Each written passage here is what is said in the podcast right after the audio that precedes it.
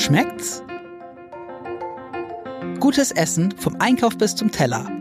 Der Ernährungspodcast vom Hamburger Abendblatt. Liebe Hörerinnen und Hörer, herzlich willkommen bei unserem Podcast rund um den Genuss, rund um das Essen und rund um Ernährung. Ähm, bei uns, nämlich bei Angelika Hilmer, meiner lieben Kollegin, und bei mir, Jan-Erik Lindner, sitzt unser neuer Stammgast, Kalle Hofmann. Kalle Gut, kocht. Guten Tag. Herzlich willkommen. Dankeschön.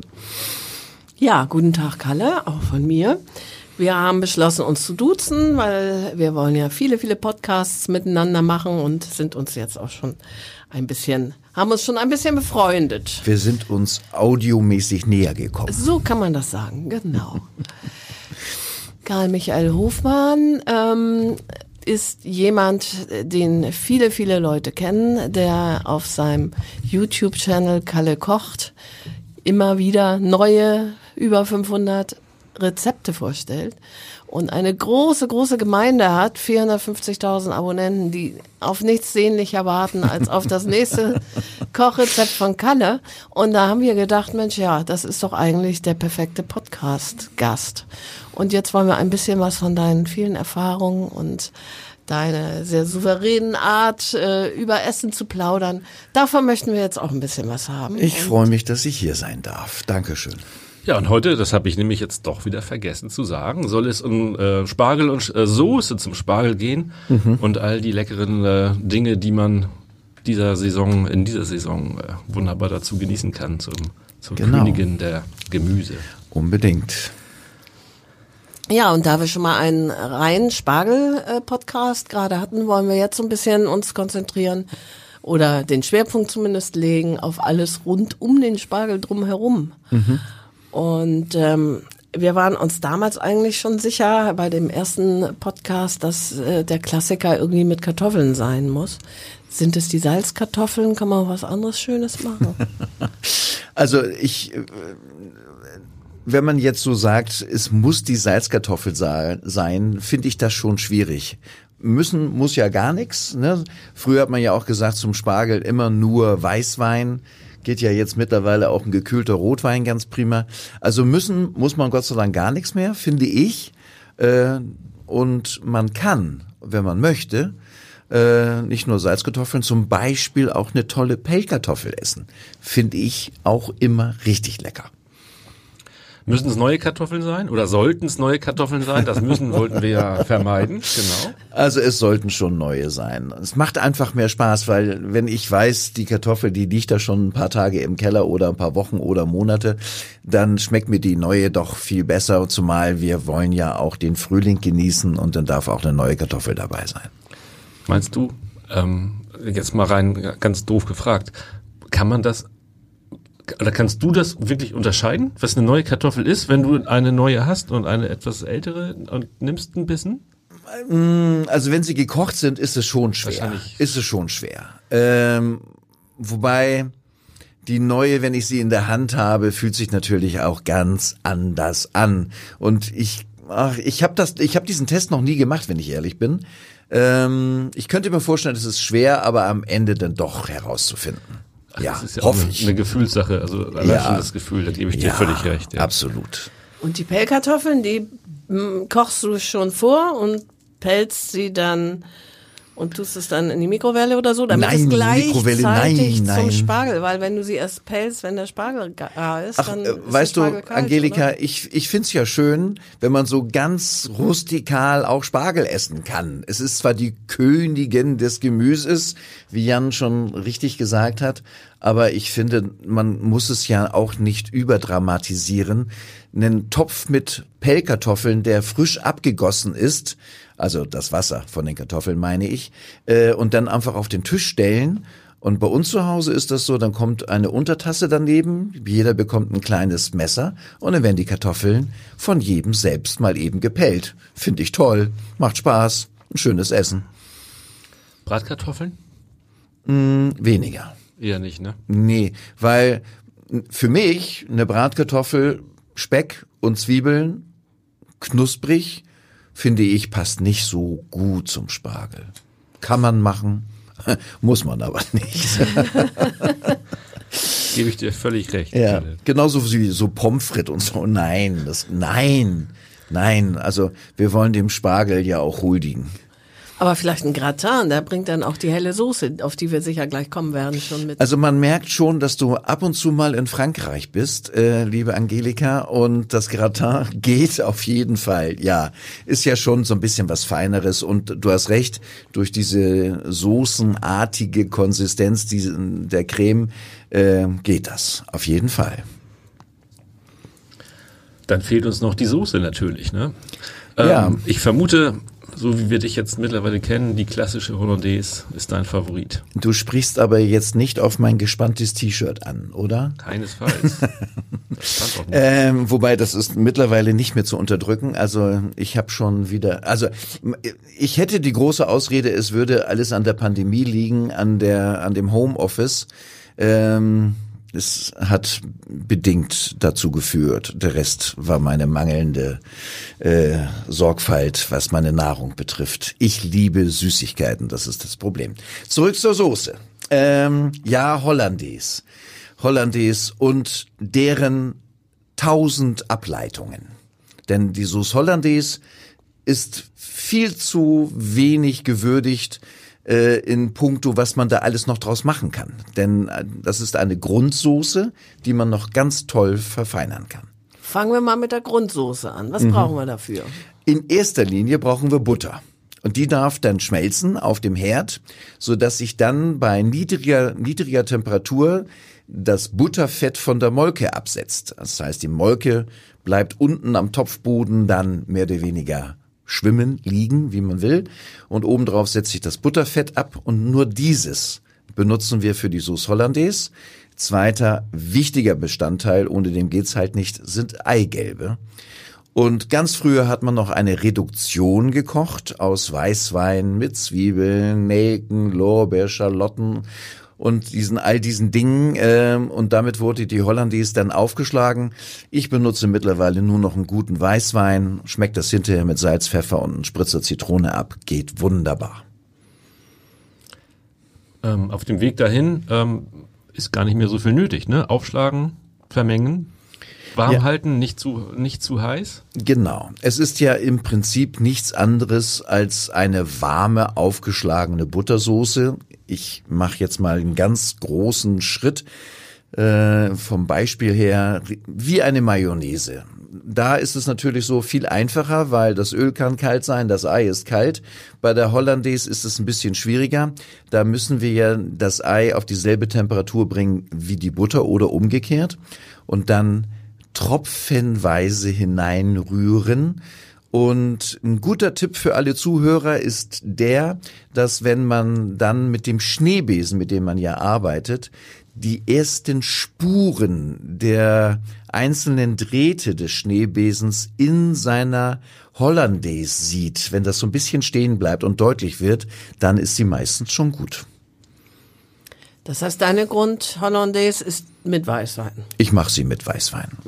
Und was geht, wie geht's dann weiter, wenn du sagst tausend Varianten? Also nicht alle tausend jetzt gleich, aber vielleicht. Nee, also vielleicht die wichtigsten, die ich so kenne und die ich auch schätze. Aber Jan hat ja noch die Frage gestellt, vielleicht ist das noch ganz interessant mit dem Warmhalten. Und was ich auch extrem wichtig finde, ähm, ist die Geschichte mit der Resteverwertung einer Hollandaise. Ähm, wir sprechen von einer warm aufgeschlagenen Hollandaise, die so richtig gut ist, irgendwie so um die 50 Grad. Viel heißer sollte sie nicht sein. Und das ist natürlich aber auch eine ganz gefährliche Gradzahl in puncto Lebensmittelhygiene.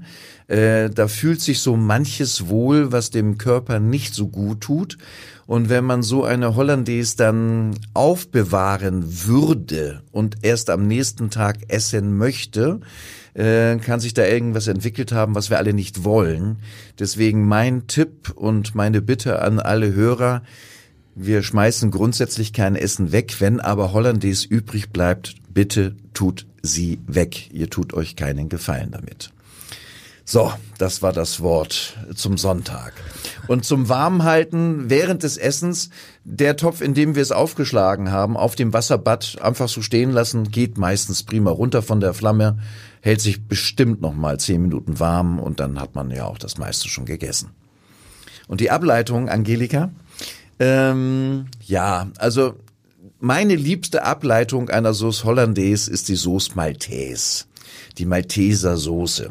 Da kommt nun nicht der Aquavit aus Schweden hinein, sondern das äh, die Malteser, also alles was es gibt auch eine Malteser Reis und das ist in der Gastronomie oder in der Küche eigentlich immer ein Hinweis darauf irgendwas mit Orange.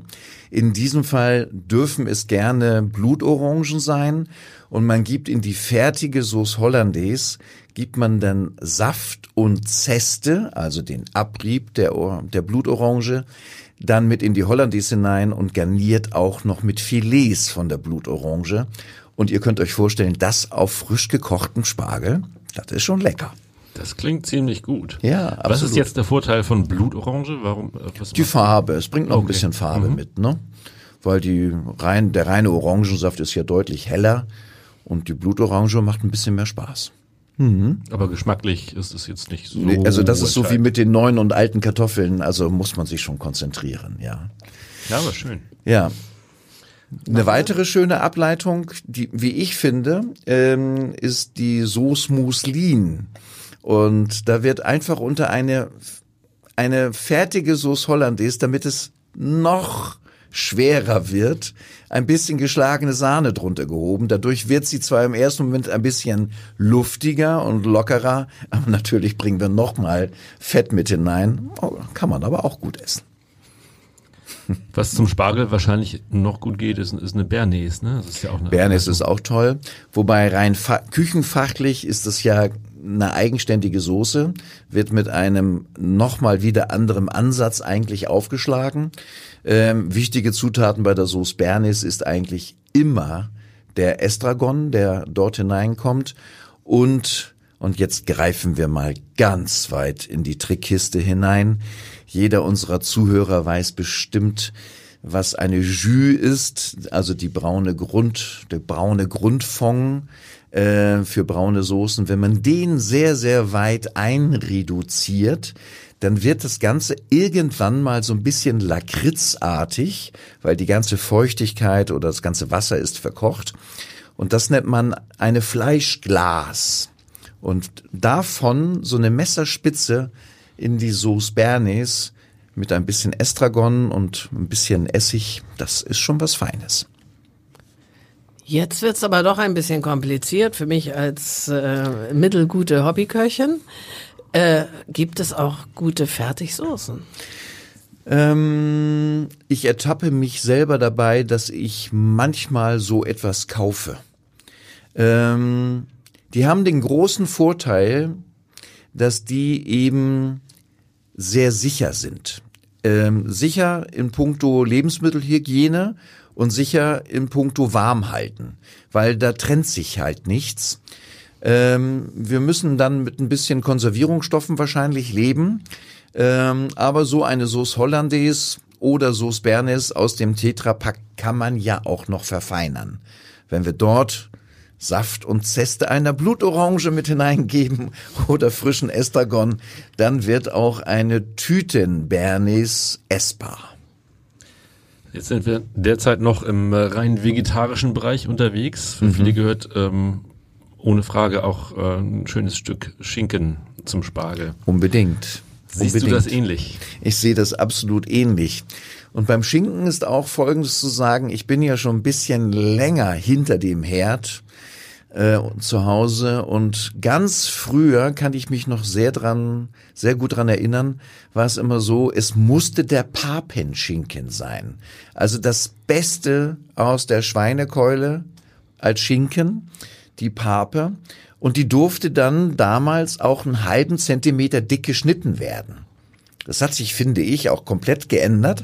Heute liebt jeder diesen super fein aufgeschnittenen äh, Schinken, weil er einfach leichter zu essen ist.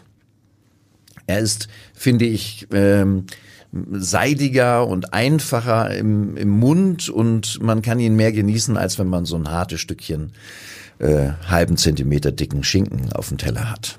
Ich finde auch, dass der Geschmack da besser rüberkommt. Ja, absolut. Also dadurch, dass man mehr Oberfläche Genau. hat, ich weiß es nicht. Und früher musste es ja der Kartenschinken sein, wobei ich mich immer gewundert habe, es gibt so viel Schinken, wo kommen bloß die ganzen Karten her?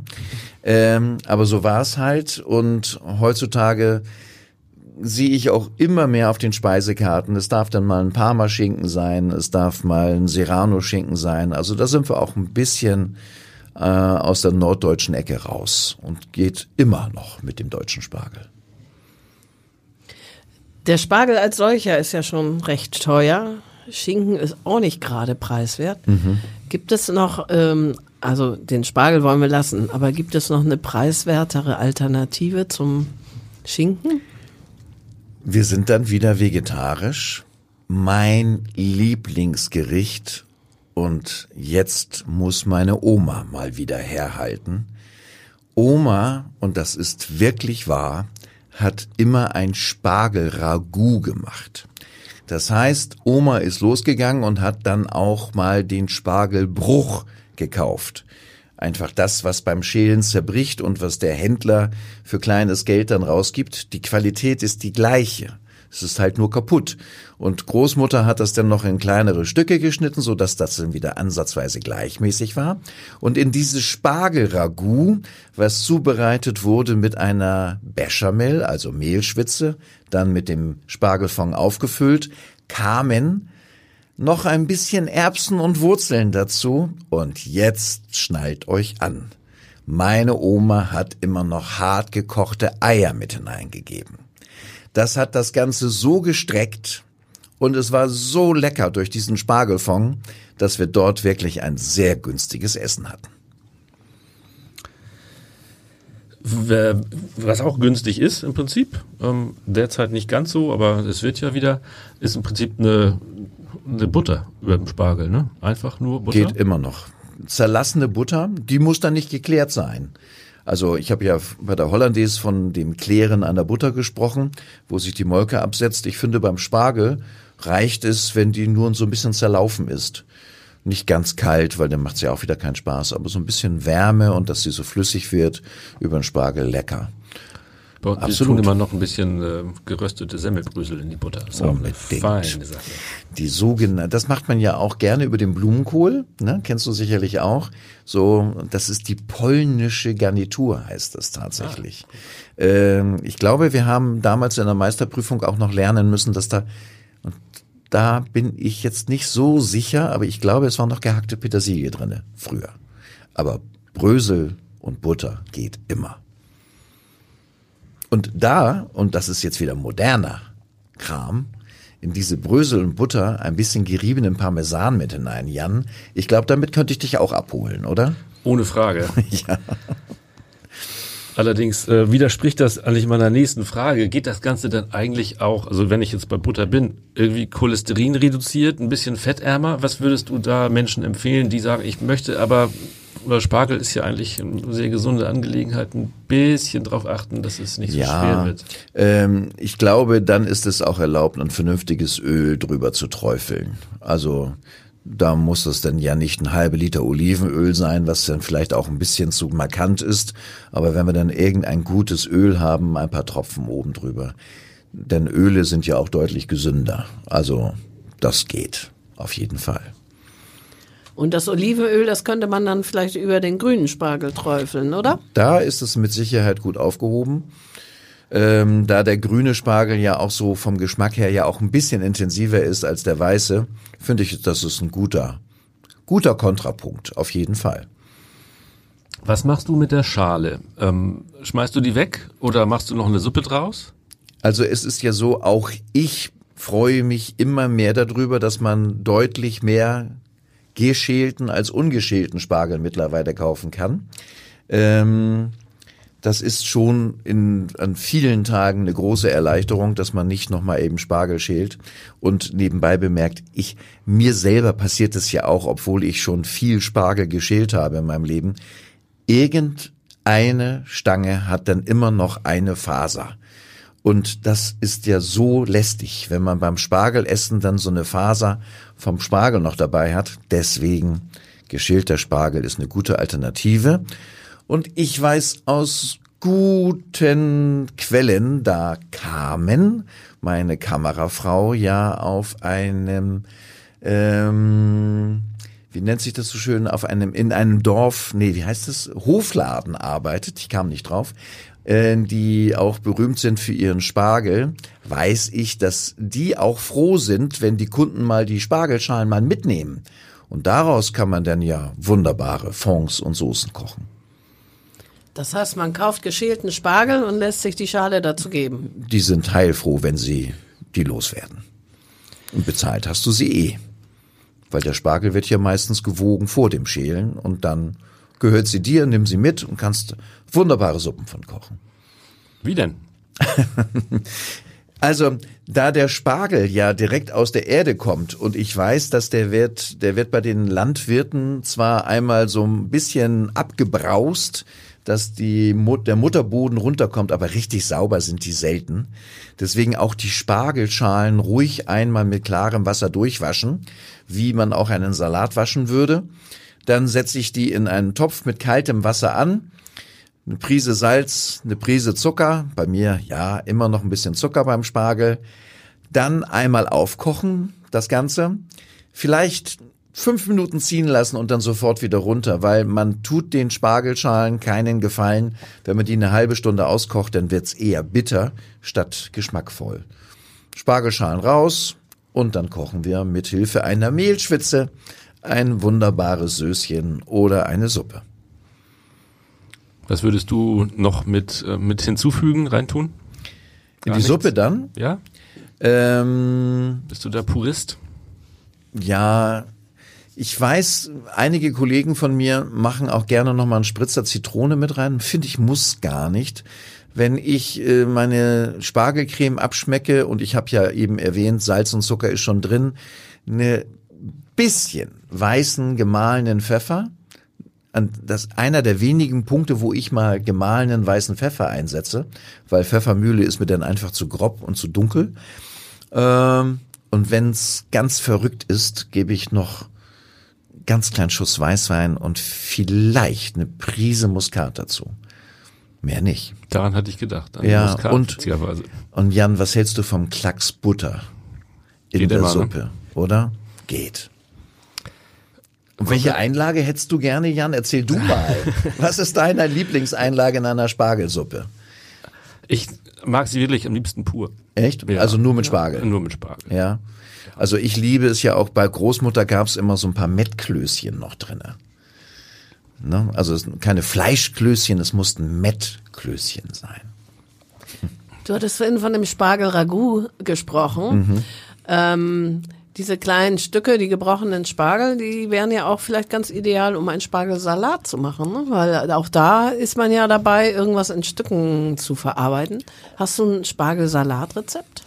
Also uns? Spargel Vinaigrette ist ja etwas, was man sowohl kalt als auch warm essen kann. Das heißt, du, du kochst den Spargel ganz normal, traditionell, ähm, als wenn du ihn so als, als Hauptgang essen würdest und dann mit einer guten, selbstgemachten Vinaigrette. Und die muss ja gar nicht kompliziert sein. Ich mache meistens eins zu eins. Ein Teil Öl, ein Teil Essig. Wenn ich Lust habe, schneide ich mir noch eine halbe Schalotte mit hinein, Salz, Pfeffer, vielleicht auch dort eine Prise Zucker. Und da drinnen lege ich den Spargel ein äh, und der nimmt den Geschmack sofort an. Toll. Als Salat, prima.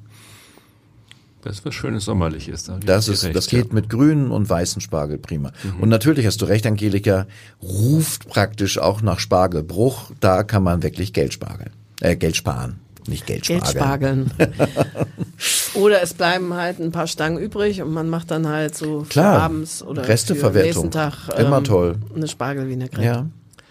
Würdest du in so einem Fall auch Spargel mischen, also grün und weiß, oder wäre dir das zu verrückt? Habe ich, glaube ich, ich glaube, ich habe es noch nie gemacht. Ich glaube, es ist auch nicht so Nee, empfehlenswert. ich glaube, ne? ich habe es noch nie gemacht. Wobei ich esse grundsätzlich sowieso lieber weißen Spargel als grünen. Ich weiß gar nicht, woran das liegt. Ist so. Punkt. Machst du Fisch zum Spargel? Ja, gerne. Ähm, wenn ich mir vorstelle, ein gedünstetes Zanderfilet, Kabeljaufilet, irgendwas Weißes. Ähm, und dann gibt es ja diese wunderschöne, und ich glaube, die gibt es wirklich nur hier bei uns in Hamburg, Gesundheit, Angelika. Das so viel Zeit muss sein. Danke. ähm, ich finde, ich glaube, es gibt die nur hier bei uns in Hamburg, die Hamburger Krebssoße. Ihr, ihr wisst, was ich meine. Diese hellrosafarbene Soße. Ähm, zu deren Herstellung kommen wir wahrscheinlich auch noch mal, wenn wir unseren Fisch-Podcast machen. Ähm, diese Krebssoße, das weiße Fischfilet und obendrauf so ein bisschen gedünsteten oder gekochten Spargel. Ach ja, mir läuft jetzt gerade das Wasser im Mund zusammen. Dann würdest du aber den, den Fisch sozusagen in den Fokus stellen und, und äh, Spargel nicht ist dann Fisch als- Beilage, als, ja. Genau, nicht umgekehrt. Ja, das denke ich Mhm. schon. Ja. Wir waren vorhin bei den Bratkartoffeln zu Spargeln, wo du gesagt hast, nee, also da hört's dann doch ein bisschen für dich auf. Ähm, gibt's andere No-Gos, wo du sagst, nee, da, da, da tut man dem Spargel mit weh? Also ich glaube, ich glaube tatsächlich, also ja, ich komme jetzt doch ins Grübeln, aber spontan hätte ich jetzt gesagt, so Spargel mit Reis. Also das äh, kann ich mir auch überhaupt gar nicht vorstellen. Wobei, und das war der Grund meines Zögerns, ich weiß, dass wiederum ein Spargelrisotto ganz etwas Wunderbares ist. Äh, sind aber auch zwei Paar Schuhe. So der gekochte Langkornreis mit Spargel, nein, wirklich nicht. Höchstens mit Hühnerfrikassee, ne? Wo viel Ja, Spargel okay, mit drin ist. ja. Aber dann ist- geht's nicht um den Spargel. Äh, Ich glaube, dann ist das Huhn denn doch im Vordergrund. Ja. Kommen wir noch mal kurz zum grünen Spargel, auch wenn du den weißen lieber magst. Mhm. Ähm, gib uns da mal einen Tipp, wie würdest du den am, am schmackhaftesten zubereiten? Ein wirklich sehr, sehr einfaches äh, und wie ich finde sehr schönes Rezept ist, äh, man sollte den Grünspargel sorgsam vorbereiten. Und ich gehöre auch zu denjenigen, die immer noch das letzte Drittel schälen. ähm, weil auch dort äh, ich habe eine absolute Phobie gegen Fasern oder wenn irgendetwas hölzern ist, den putze ich mir schon sehr ordentlich und wenn ich manchmal auch ein bisschen zu viel wegschneide, kommt ja bei mir wieder rein in die Spargelcreme, das übrigens auch wunderbar vom grünen Spargel funktioniert. Ähm, also, vernünftig vorbereiteter grüner Spargel, ähm, Butterbrotpapier und da lege ich dann meinen Spargel drauf. Der wird mariniert mit Salz, Pfeffer, Olivenöl, Gerne ein bisschen Knoblauch, wenig, weil wir wollen den grünen Spargel noch spüren. Und dann kann man da noch hinzugeben, was immer man möchte. Wir haben zum Beispiel das zu Hause ganz gerne ein paar kleine Kirschtomaten, die aber bitte vorher halbieren, damit sie dann nicht so aufplatzen. Das finde ich immer ein bisschen komisch. Bisschen Olive, dann das Butterbrotpapier zusammenfalten, so dass da so eine kleine Tasche entsteht. Ähm, rein in den Backofen, 40 Minuten, toll. Wenn du den da rausholst, praktisch im eigenen Saft gegart und Pergament ist deutlich besser als Alufolie.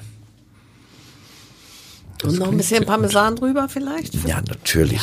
Hatte ich vergessen zu erwähnen. Parmesan darf da gerne dann wieder die obligatorische Pellkartoffel. Haben wir doch ein schönes Essen, oder? Und schnell gemacht. Und eigentlich brauchst du nur ein Backblech und rein in den Backofen. Vier Personen auf einmal gekocht, schnelle Küche. Ist jetzt nicht Oma-Style, aber so in thailändischer Art mit bisschen Sesam, Teriyaki. Was für dich oder nicht? Super, äh, wirklich super. Und es gibt ja auch noch diesen äh, Bleistift-dicken grünen Spargel, diesen sogenannten Thai-Spargel, der mittlerweile ja auch überall angebaut wird. Äh, ich glaube sogar schon mittlerweile auch in Deutschland angekommen ist. Äh, wunderschönes Gericht, weil den brauchst du nun wirklich überhaupt nicht äh, zu schälen und den so ein bisschen angebraten, wie du schon sagst, in so einer Teriyaki-Soße. Und dann alles, was so die fernöstliche Küche hergibt, ein paar Cashewkerne da mit drinne und ein bisschen Sesam und so weiter. Und äh, ja, mein Gott, das ist ja auch wirklich sowas von lecker. Spargel und Nudeln? Ähm, ja, haben wir auch schon gemacht. Äh, dann aber auch wieder den grünen, weil der ein bisschen mehr herzhaft daherkommt. Ja, geht. Zweifellos. Absolut. Kein Widerspruch. Und keine Fragen mehr. Also ich jedenfalls nicht. Ich weiß nicht, wie es bei dir aussieht, Angelika, aber ich bin äh, Ganz genau glücklich so. Ich finde, äh, und wir haben mittlerweile jetzt hungrig. verschiedene Varianten kennengelernt, was man alles neben der Buttersoße und dem Holsteiner Schinken oder so noch mit Spargel anfangen kann. Mhm. Sehr schön. Unendliche Geschichten. Uns wird noch mehr einfallen. Ich gehe stark davon aus. Vielen Dank. Ich danke auch. Viel Spaß beim Nachkochen. Danke. Weitere Podcasts vom Hamburger Abendblatt hören Sie auf abendblatt.de slash podcast.